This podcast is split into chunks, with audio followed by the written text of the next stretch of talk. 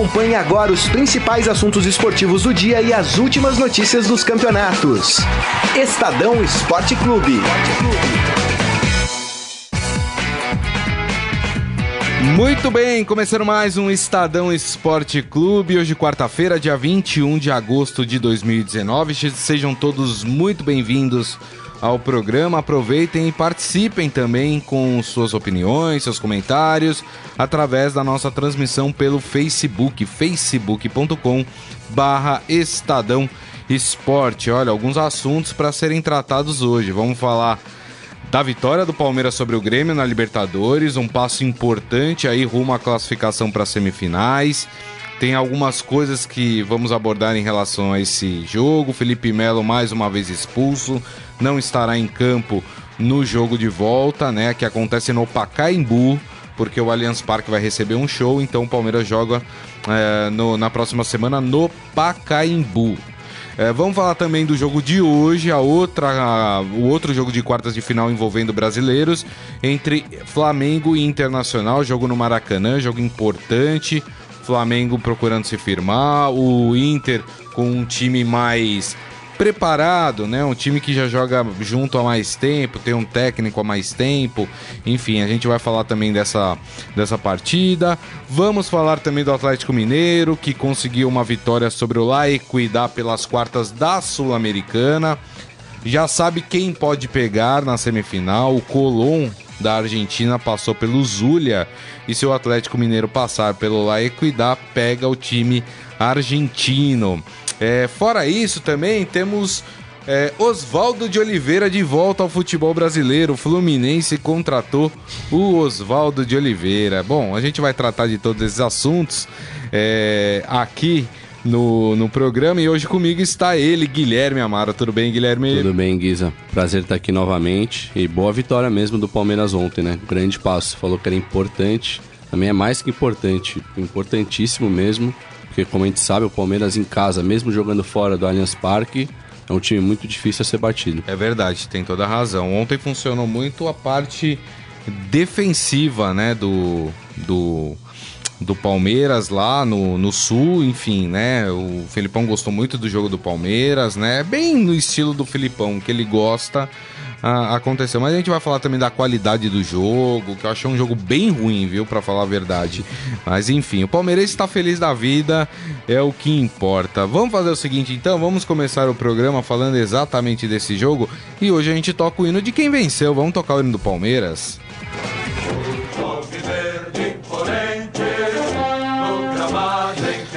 Vamos lá, gol de Gustavo Scarpa. O Palmeiras traz uma vitória por 1 a 0 uh, eh, aqui para o Pacaembu, onde acontecerá o jogo da volta na próxima semana. Uh, com esse placar, o Palmeiras pode perder por 1 a 0 por exemplo, que o jogo vai para os pênaltis. Né? Não é garantia, mas qualquer empate é do Palmeiras.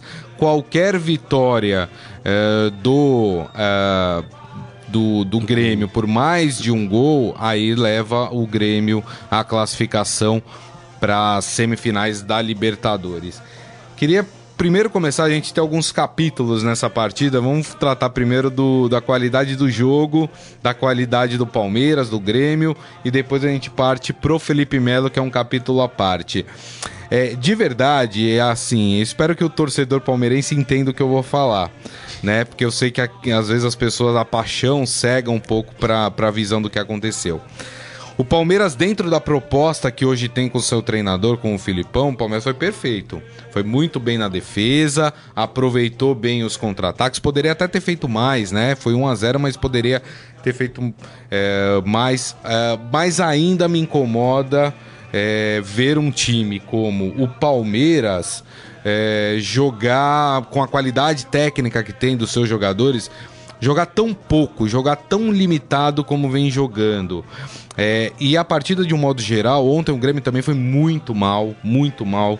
É, e aí eu fiquei pensando, né? Se eu tivesse um amigo gringo, sei lá, um inglês, que viesse pro Brasil, falasse pra ele, vamos tomar uma cerveja e assistir o, jogo hoje, um jogo do, do futebol brasileiro? Vamos. E não falava para ele qual que era. E ele sentasse na frente da televisão e assistisse o jogo entre Palmeiras e Grêmio, Grêmio e Palmeiras no caso, É, ele no final do programa tem, do, do jogo, tenho certeza que me perguntaria: é um jogo da segunda, da terceira divisão? E aí eu teria que explicar para ele que não, que era um jogo de quartas de final do torneio continental mais importante que nós temos, né? O jogo foi horroroso do aspecto do aspecto técnico. Não sei qual é a sua opinião, Guilherme. É, eu acho que foi ruim, não tão horroroso. O Grêmio, como sempre, teve mais posse de bola, trocou mais passes, mas o Palmeiras faz esse jogo que o Filipão gosta, né? E, e tem feito nesses últimos anos. Quer se fechar bem e tentar aproveitar o contra-ataque para matar o jogo.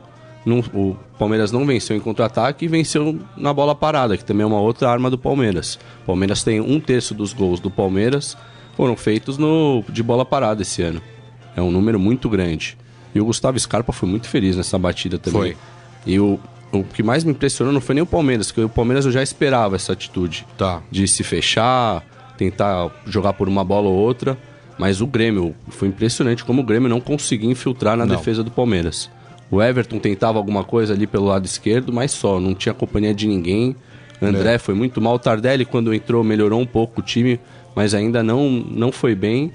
E nem mesmo depois, que a gente vai falar depois da expulsão do Felipe Melo, nem mesmo com um homem a mais, o Grêmio conseguiu infiltrar na defesa é. do Palmeiras. Isso é verdade. O, o Grêmio foi muito mal. O Grêmio que joga visualmente, vamos dizer assim, mais bonito que o Palmeiras, a gente não conseguiu fazer nada. Méritos uh, do sistema defensivo do Palmeiras, que parece parece que volta a entrar nos eixos, né? Claro que a gente precisa de mais algumas partidas para saber se é uma tendência mesmo a voltar a ser aquilo que era antes da Copa América ou se são lapsos que acontecem em algumas partidas né? Teve o Dudu jogando bem, Dudu ajudando bastante, principalmente no, no sistema defensivo, puxando é, contra-ataque. Mas volto a dizer, para mim é muito pouco. Eu assisto o time do Palmeiras, eu vejo a qualidade dos jogadores, eu falo, meu, esse time tinha que estar tá entregando mais, esse time tinha que estar tá jogando mais, né? É muito pouco, né? Se defender e esperar boas chances para um contra-ataque, pro, pro elenco que o Palmeiras tem, né, Guilherme?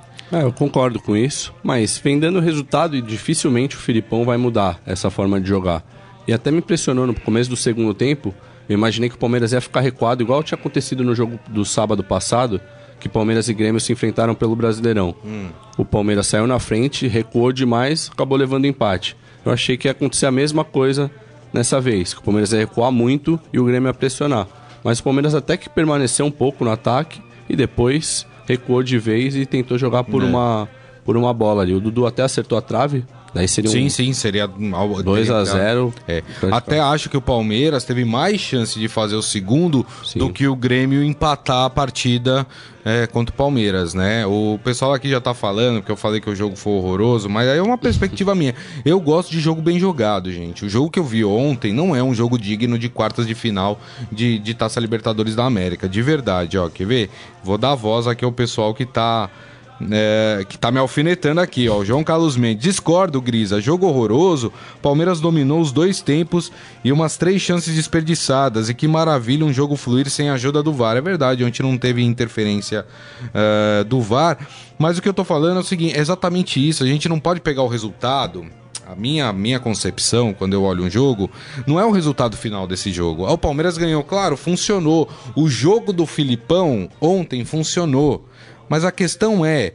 Eu duvido que tenha um palmeirense que tenha visto o jogo de ontem, ontem com prazer. Assim, nossa, como o time tá jogando bem, olha como tá fluindo o futebol do Palmeiras. O Palmeiras é, teve menos posse de bola do que o Grêmio, acho que foi 37% de posse de bola. O Palmeiras errou mais de 40 passes.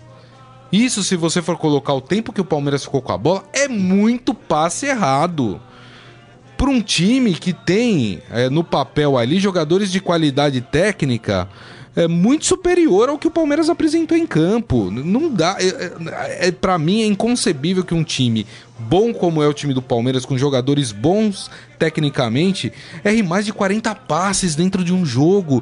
E não porque teve. Uma coisa é um time ter 70% de posse de bola e errar mais de 40 passes. Outra coisa é um time que teve 37% e errar mais de 40 passes. Né? É muita coisa, eu concordo também. Acho, como eu disse aqui, acabei de falar, acho que o Palmeiras esteve mais perto de ampliar o placar do que o Grêmio de recuar. Acho que o Palmeiras, no cômputo geral do jogo, foi melhor do que o Grêmio, mas melhor dentro de um jogo fraco. Sim, é que o Grêmio foi muito ruim mesmo. É. não conseguia chegar, não conseguia trocar passes verticais ali para infiltrar na defesa do Palmeiras. E o Palmeiras fez o jogo de sempre. É, é um, uma coisa que a gente vem falando desde o ano passado até esse jogo do Palmeiras, desde que o Filipão chegou. Só que daí o Palmeiras ganhou o Brasileirão. Como que o Filipão vai mudar esse método de jogar? É. Ele gosta disso, tem o respaldo da diretoria. Não sei também se os palmeirenses estão não estão gostando. Porque tem muito torcedor que gosta de resultado mesmo e dane-se é. a qualidade do jogo. Então, quando não tava vindo o resultado, estavam reclamando do jeito é. que o time joga. Aí ontem jogou do mesmo jeito, o resultado veio, aí tá tudo certo. Não, não dá para ser assim.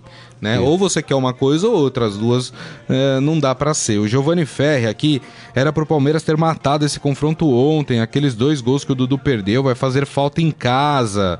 É, o Michel Caleiro, acertei o placar de ontem, só errei quem faria o gol. E que golaço, por sinal, é verdade. Muita gente achou que o goleiro do Grêmio falhou. Eu não achei, não. Achei que foi uma.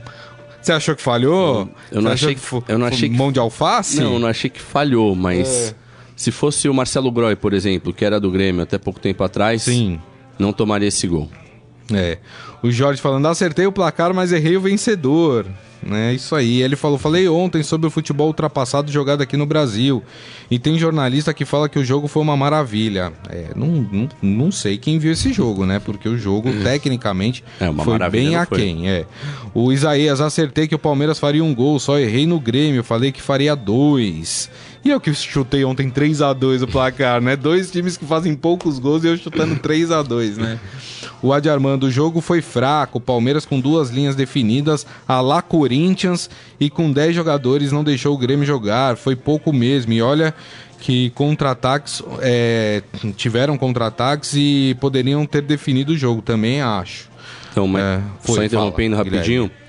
a gente fala muito do Palmeiras jogar recuado, mas com um homem a menos, tem, estando vencendo por 1 a 0 eu achei certa essa postura e tem que ressaltar o que o Dudu jogou. Impressionante como ele voltava para ajudar nessa marcação e aparecia lá na frente para tentar a finalização. Hum.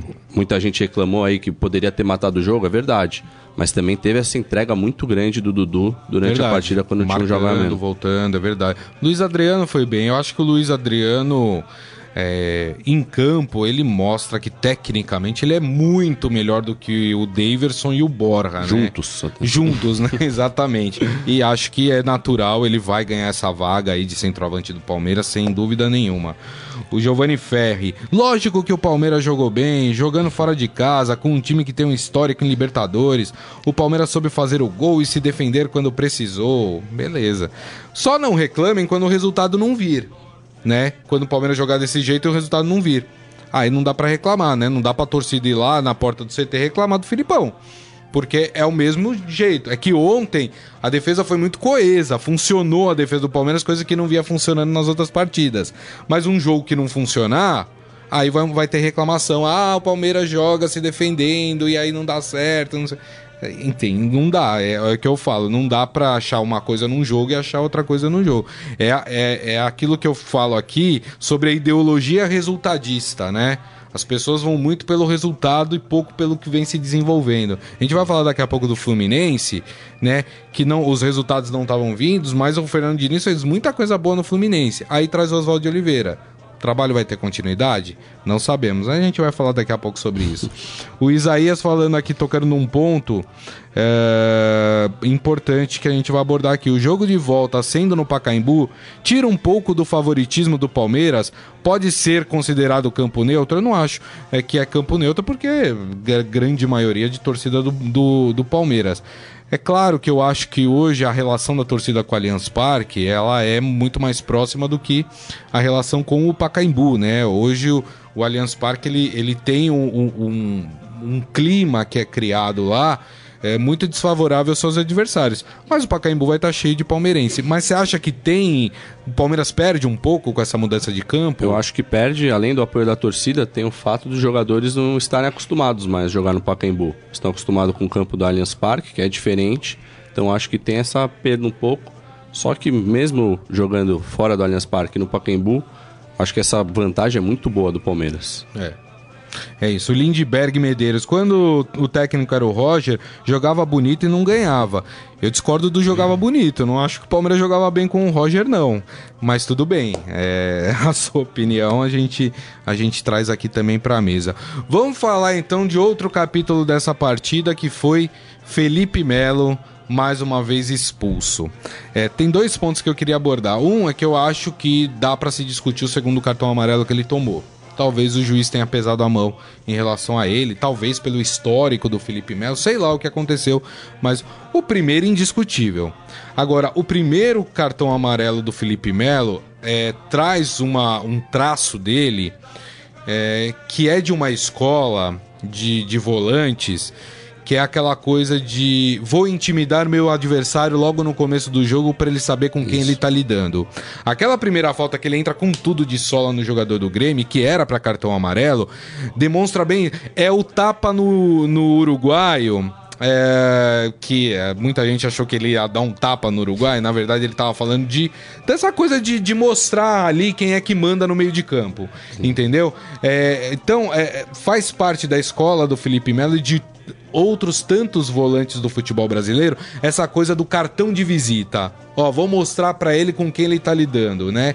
E é, esse, é exatamente esse tipo de atitude que eu acho que prejudica o Felipe Melo em campo, né? É aquela expulsão que teve contra o Bahia, por exemplo, aquela chegada desproporcional que ele teve no jogador, mas tudo parte do princípio de, de vou mostrar vontade, vou mostrar quem é que manda. E ele acaba se prejudicando com, com esse tipo de atitude, né, Sim. É, Guilherme? E prejudicando o Palmeiras também. É, o segundo amarelo é discutível, mas dava para dar também. Esse primeiro é inexplicável, porque se não pega um pouco a bola, ele poderia já ser expulso diretamente é. nesse primeiro. Porque é. ele entra por cima com a sola no jogador do Grêmio e o juiz deu amarelo. E é isso que você falou, ele entra em campo pilhado, quer, parece que ele quer mostrar que ele tá ali, que quem manda nesse meio de campo é ele, é. e acaba levando amarelo logo no começo e fica pendurado o resto do o jogo. O jogo inteiro, é verdade. E foi o que aconteceu. Aquele cartão amarelo, volta a te falar, o juiz poderia ter dado, poderia não ter dado. Acho até que teve um excesso, acho que não precisava ter dado aquele cartão. Mas aí é contar com a sorte, né? Como você falou, com cinco minutos toma um cartão amarelo, passa o jogo inteiro pendurado numa posição que é muito fácil você Sim. tomar cartão, porque é aquela posição de contenção. E, e assim, o que é, eu acho que me chama mais atenção é que o Felipe Melo, ele vem sendo o melhor jogador do Palmeiras. Eu não tenho dúvida disso. O Felipe Melo joga muita bola. Muito. Muita bola.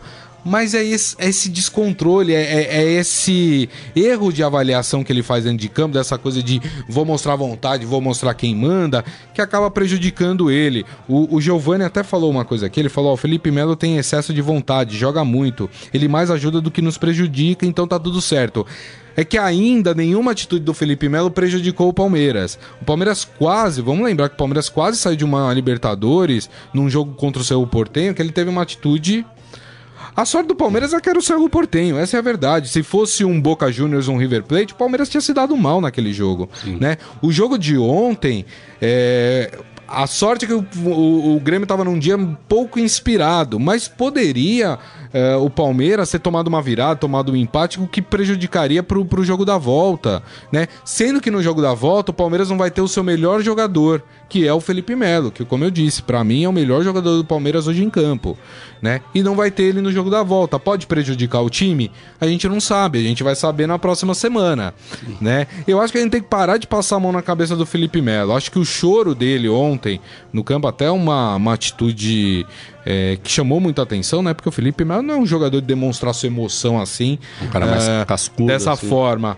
Mas eu, eu acho que o choro dele foi uma coisa assim, caramba, mas de novo eu fui. Talvez ele esteja é, colocando na sua cabeça que ele tem que rever algumas atitudes dele dentro de campo, né, Guilherme? É, esse choro foi até surpreendente mesmo. Ele saiu de campo consolado pelos jogadores, mas depois no fim do jogo, na zona mista lá da Arena do Grêmio, ele falou que não achou justa a expulsão. O Felipão também na entrevista coletiva falou que o segundo amarelo era questionável, que quando o Felipe Melo entra mais forte, ele é cobrado internamente pelo Filipão, mas só que desse jogo é. o Filipão não ia fazer nada porque ele não concordou com, com o segundo amarelo. É isso aí. Ó, o Jorge falando, o último time que jogou bonito e depois não teve resultado foi o Botafogo com o Caio Júnior em 2011 ou 2012. Acho que teve outros também aí que que jogar. Teve time, tem exemplo de times que jogam bem tem resultado, é bobagem. O próprio Grêmio do Renato Gaúcho, campeão da Libertadores, né? Enfim, campeão de Copa do Brasil também. É bobagem essa coisa de achar que ah, só o futebol bem, só se fechando na defesa ali você consegue títulos é bobagem. É, quem mais aqui? Diário de um Santista. O Felipe Melo tem que se decidir entre ser jogador, lutador ou comediante. Não dá para ser tudo ao mesmo tempo. É, o Giovanni Ferri, sim, ele tem que mudar isso, senão uma hora ele vai nos prejudicar e muito. É só isso mesmo. Eu só acho que por enquanto as atitudes do Felipe Melo dentro de campo não têm prejudicado o Palmeiras, mas pode prejudicar né? É essa a questão, né? Vamos dizer que o Palmeiras perca a próxima partida, a partida de volta, porque o Felipe Melo tá fazendo falta no meio de campo, prejudicou, né? Então assim, é, é, esse tipo e eu volto a falar, ele joga muita bola, joga muita bola. Acho inclusive que o Felipe Melo é, poderia voltar tranquilamente para a seleção brasileira. Se não fosse, se, é se não fossem essas atitudes dele, essa coisa de querer é, marcar, dar o cartão de visita, sabe? Isso é bobagem, sabe? Nenhum jogador hoje em dia profissional se intimida com, com chegada mais forte de outro jogador. Então é bobagem. Isso é de uma escola antiga de volantes do, aqui no Brasil, que ainda alguns jogadores perpetuam isso, né? Mas, enfim, ele joga muita bola, o Felipe Melo. Bom, vamos fazer o seguinte, então, vamos falar da outra partida que acontece hoje, né? A partida entre Flamengo e Internacional. Vamos colocar o hino do Mengo, porque afinal é o mandante dessa partida. Uma vez Flamengo, o, o, Guilherme tá me lembrando que tem jogo do São Paulo, né? Aquele jogo que foi o adiado da adiado. A gente vai falar sobre esse jogo do São Paulo. São Paulo que pode chegar a 30 pontos, hein? São Paulo pode colar em Flamengo e Palmeiras. Tá, dois pontos do é, Santos. A gente vai falar sobre, sobre essa partida aí. Senão o Carlão também me mata aqui se eu não falo do São Paulo.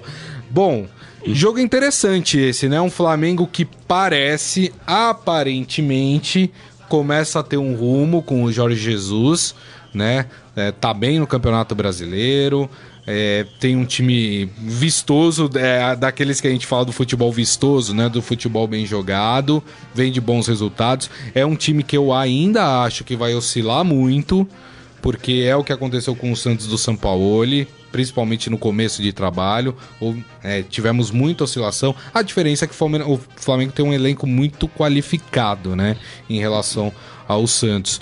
É, contra um time, o Flamengo enfrenta um time que talvez não jogue um futebol tão bonito como o Flamengo, mas é um futebol é, muito preciso, é um futebol que já vem sendo praticado há muito tempo com o mesmo treinador, né, Guilherme? Sim, vai ser um belo jogo. E o Flamengo tem o desfalque do Gabigol, que é o artilheiro do time na temporada. E vamos ver como que o Jorge Jesus vai montar esse ataque para essa partida. Maracanã vai estar lotado, como tem sido, né? E o Jorge Jesus gosta mesmo desse de jogar para frente, de ter um jogo mais vistoso e tem muitos jogadores bons na mão para trabalhar a equipe. E ele falou recentemente que ele demorou para entender que a, que a prioridade do Flamengo esse ano era a Libertadores, que ele foi contratado lá em Portugal, muita gente falava da Copa da, do Campeonato Português, conquistar o Campeonato Nacional era a prioridade, e aqui ele foi perceber quando o, Palme quando o Flamengo quase perdeu o Emelec. É. Daí que ele, ele percebeu, falou, ó, agora a prioridade vai ser a Libertadores. Então o Flamengo é. vem totalmente focado e tem o Inter que o Odair Helma faz um grande trabalho lá e tem ótimos jogadores, como o Guerreiro, por exemplo. Para é mim verdade. é o melhor centroavante que joga hoje no Brasil, é o Guerreiro. E vamos ver, vai ser um bom jogo. Dá pra gente falar que esse confronto tem favorito ou não? É difícil? Eu acho que o Flamengo é um pouco favorito, mas Por bem causa pouco. da qualidade dos seus jogadores, é. né? É, eu também acho. Eu, se eu tivesse que apostar hoje, eu apostaria no Flamengo. Apesar que o Internacional apronta muito por aí, né? Eliminou o Palmeiras da, da, Copa do Brasil, enfim, né? Tem, tem uma série é, de resultados positivos. A gente vai acompanhar. Amanhã a gente traz tudo sobre esta partida. É, vamos falar então desse jogo do Campeonato Brasileiro, aí jogo que o São Paulo faz hoje contra o Atlético Paranaense. Pode tocar o hino do São Paulo, Carlão? Salve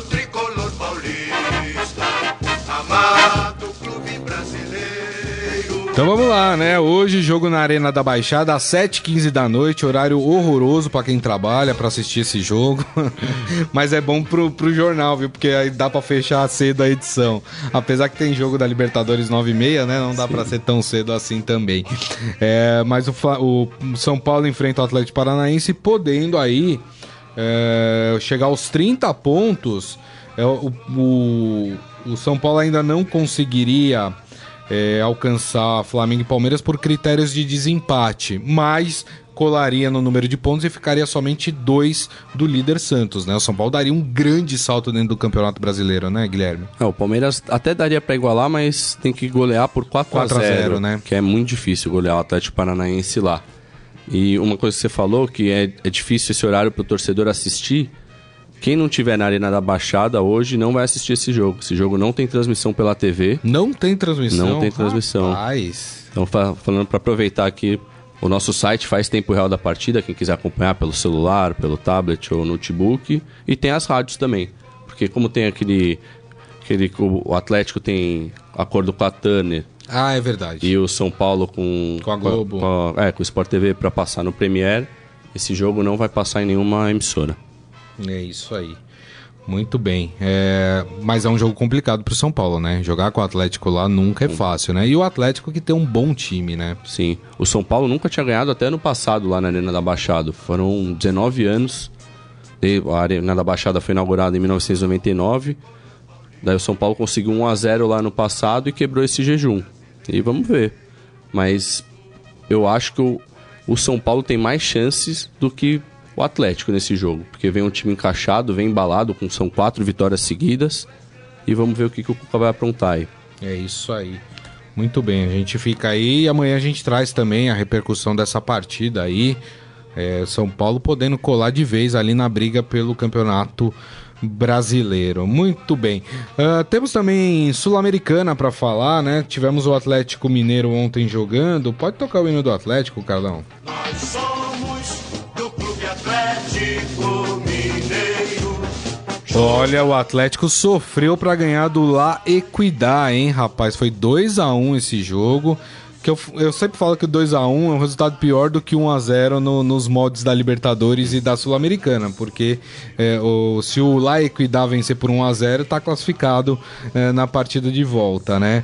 É, enfim, é, o Atlético Mineiro tentando aí um título continental, vencer a Sul-Americana.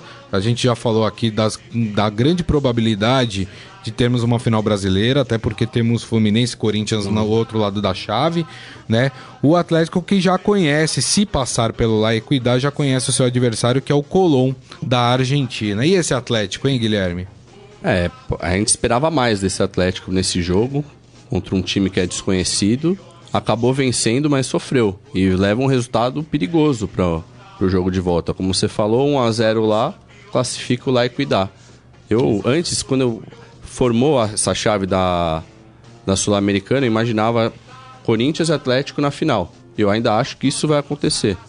Mas o Atlético surpreendeu pelo jeito que jogou de não não conseguir um resultado melhor para esse jogo da volta. É.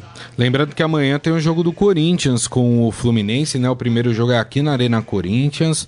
É, o Fluminense com um novo treinador, que a gente vai falar na sequência, né? O Oswaldo é, de Oliveira, enfim. E Corinthians e Fluminense, independente de quem passar, também já conhece o seu adversário, né? Que vai ser o Independente Del Vale, que passou pelo Independente da Argentina, né? Surpreendente. Surpreendendo, exatamente. Então não dá pra simplesmente falar, ah, que bom que passou o Independente Del Vale, não. agora ficou fácil. Né? Time que elimina o Independente, né? precisa ser respeitado. Enfim, a gente vai acompanhar, continua acompanhando também a Taça Liberta, a Copa Sul-Americana. É, muito bem. Ó, tem uma mensagem aqui do João Carlos Mendes que vai me dar o gancho pra gente entrar no próximo assunto, que é sobre o Fluminense, né, que contratou Oswaldo Oliveira. Falou: "Caramba, imagino qual seria a discussão se o Palmeiras tivesse perdido", né, criticando aqui o fato de eu criticar o futebol do Palmeiras. Já falei, o Palmeiras não pode ficar bravo comigo, porque eu, eu tô querendo melhor pro Palmeiras. Que eu acho que esse time é, do 100% que esse time pode dar, o Filipão só tem tirado 40% desse tipo, 50% no máximo, entendeu? Acho que esse time do Palmeiras podia estar tá voando, meu. Podia ser o time. É, hoje, no Brasil, a equipe a ser batida é o Barcelona na Espanha, né? O. Quem mais? Pegar um time. O Bayern de Munique na Alemanha, né? Poderia ser aqui no Brasil o Palmeiras. Não é por causa da limitação do seu jogo, enfim. Mas aí é a opinião de quem gosta de ver um, um futebol bonito. Mas vamos falar do Fluminense.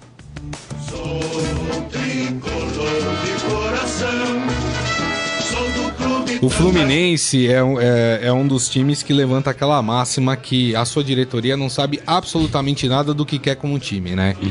É, é, um desses times. O Flamengo so, sofreu e sofre recentemente desse problema, né? Porque a, trocou Abel Braga por Jorge Jesus, dois estilos completamente diferentes, né? Outros times brasileiros fizeram isso. O Santos recentemente fez isso quando contratou Levir o.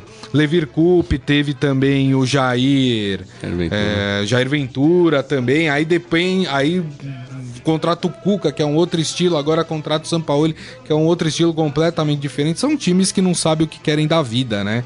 É, e o Fluminense surpreendeu, né? Porque é, eu tinha até dito que dos dos nomes colocados ali para substituir o Fernando Diniz, que era Abel Braga, Dorival, Doriv e Dorival Júnior, né? O Abel já, já tinha recusado. Para mim, o Dorival seria aquele que poderia dar continuidade no trabalho do Fernando Diniz. Ah, mas ser igual ao Fernando Diniz? Não. Mas consertar ali, tentar consertar coisas que o Fernando Diniz não conseguiu. Né? Então, talvez o Dorival Júnior fosse o mais recomendado para esse trabalho. Aí o time vai e contrata Oswaldo de Oliveira, que estava fora do, do futebol brasileiro. É, os últimos times que o Oswaldo trein, é, treinou tiveram rendimentos muito ruins. E aí a gente não consegue entender, né? Qual foi a avaliação do Fluminense para contratar o Oswaldo de Oliveira? Foi o único que aceitou? Seria isso? É, o Oswaldo foi a terceira opção, né? Pra você ver como tá difícil essa situação do Fluminense. Para dois técnicos que estão desempregados recusarem trabalhar lá, é uma situação complicada. E não sei não. Eu acompanhei o Oswaldo no Corinthians, quando cobriu o Corinthians, e não, não encaixou. Os treinos, muitos treinos diferentes, assim, meio métodos meio ultrapassados. E vamos ver como que ele vai trabalhar agora no Fluminense. É, o, o que eu falo do Fernando Diniz, né? Eu já falei, todo mundo sabe a minha posição, né? Que eu acho que ele não tá na mesma escola de São Paulo e Jorge Jesus. Esquecem isso. É uma balela que inventaram. Só porque o cara joga ofensivamente não quer dizer que ele pertence a uma mesma escola desses dois é, treinadores. Eu acho que o time do Fernando Diniz tinha muitos defeitos, mas também muitas qualidades, né? Vamos pegar o elenco do Fluminense. O elenco do Fluminense hoje é formado basicamente por sub-23 sub-19. Né? E, e, e, esse time ele, ele, conseguiu dar um padrão de jogo para esse time. Esse time joga bola. É, o, talvez o que ele tenha falhado seja na, na questão da finalização. Os caras os do, do Fluminense são muito afobados para para finalizar, enfim, coisas que ele não conseguiu consertar. Mas não é para pegar esse trabalho do Fernando Diniz e jogar fora, né?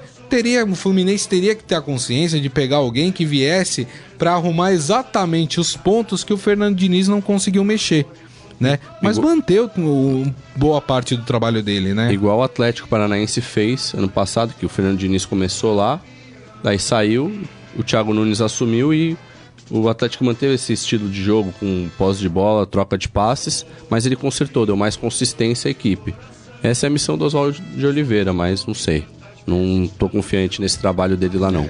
Eu sei, acho que foi um tiro na água, viu? Esse, essa, essa contratação do Oswaldo Oliveira. Vamos ver, né? Vamos ver. Vai que o Oswaldo Oliveira consegue dar um jeito no Fluminense. Hoje, talvez, o grande trabalho que ele vai ter pela frente é tirar o Fluminense da zona do rebaixamento, né? Lá da parte de trás da tabela. E beliscar essa Sul-Americana, quem sabe? Porque são e, quatro é jogos. Verdade, que verdade. Tem passa a semifinal, daí é. são poucos jogos.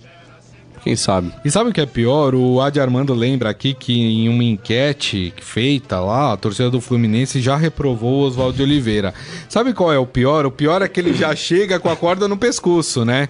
Porque a torcida não queria, o Oswaldo de Oliveira. Nem o clube queria, tanto que ele era a terceira opção. É, então. E aí o cara já chega com a corda no pescoço, porque assim, vai jogar contra o Corinthians, perde o jogo, já vão chiar dele. Aí na próxima partida do Fluminense não tem um resultado bom, já vão pegar no pé do Oswaldo Oliveira.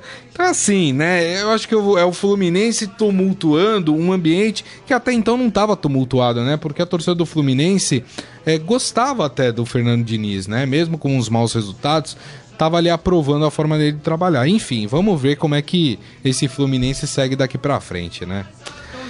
Bom, gente, estamos chegando aqui no final do nosso, no, do nosso programa, mas dá tempo da gente fazer o nosso Momento Fera. Agora, no Estadão Esporte Clube, Momento Fera. Cara é fera! Teve alguém aqui no nosso na, no nosso Facebook perguntou se São Paulo ia jogar hoje. Ah, o Adi Armando, vamos de camisa azul ou camisa branca, né? Hoje. São Paulo tem alguns jogos que vai fazer com a camisa azul, né? São 10 jogos até o fim desse ano com a camisa azul.